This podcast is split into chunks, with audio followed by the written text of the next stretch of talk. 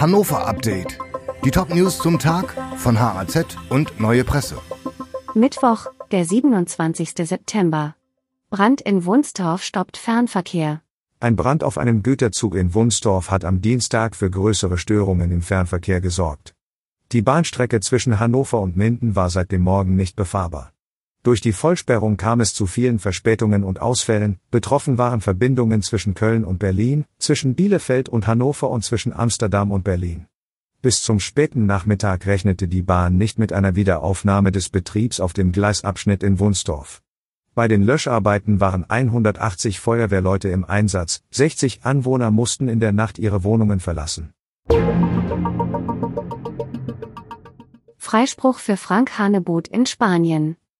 Frank Hanebut, der langjährige Chef des Rockerclubs Hells Angels in Hannover, wurde jetzt in einem Strafverfahren in Spanien freigesprochen. Gut zehn Jahre nach seiner Festnahme auf Mallorca und acht Jahre nach seiner Haftentlassung sah der Nationale Gerichtshof in Madrid keinen Beweis dafür, dass Hanebut auf der Baleareninsel eine kriminelle Vereinigung angeführt habe. Es sei auch nicht nachweisbar, dass der Hannoveraner irgendeine Person eingeschüchtert habe und auf Mallorca kriminelle Aktivitäten fortführen wollte. Belit Unai fordert Unterstützung von Bund und Ländern.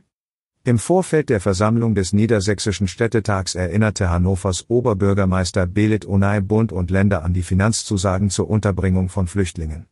Er gehe zwar nicht davon aus, dass in der Landeshauptstadt wieder Notunterkünfte eingerichtet werden müssten. Allerdings bräuchten alle Kommunen eine stärkere finanzielle Entlastung. So sei die Finanzierung von Integrationsmaßnahmen völlig offen. Mehr Plätze in Kindertagesstätten und Schulen und die Schaffung von mehr Wohnraum seien Themen, die keinen Aufschub dulden würden. Verwirrung um Superblock in Linden. An der Brücke Nieschlagstraße in Linden soll angeblich ein sogenannter Superblock entstehen. Das jedenfalls wurde auf einem Infoplakat angekündigt, das dort ausgehängt war und auf den ersten Blick die Anmutung einer offiziellen Mitteilung der Stadt Hannover hatte. Doch die Verwaltung hat damit nichts zu tun, sie spricht von einer Täuschung durch Unbekannte. Dabei konnte selbst der parteilose Bezirksbürgermeister Rainer Jörg Grube nicht erkennen, dass die Mitteilung offensichtlich gefälscht war.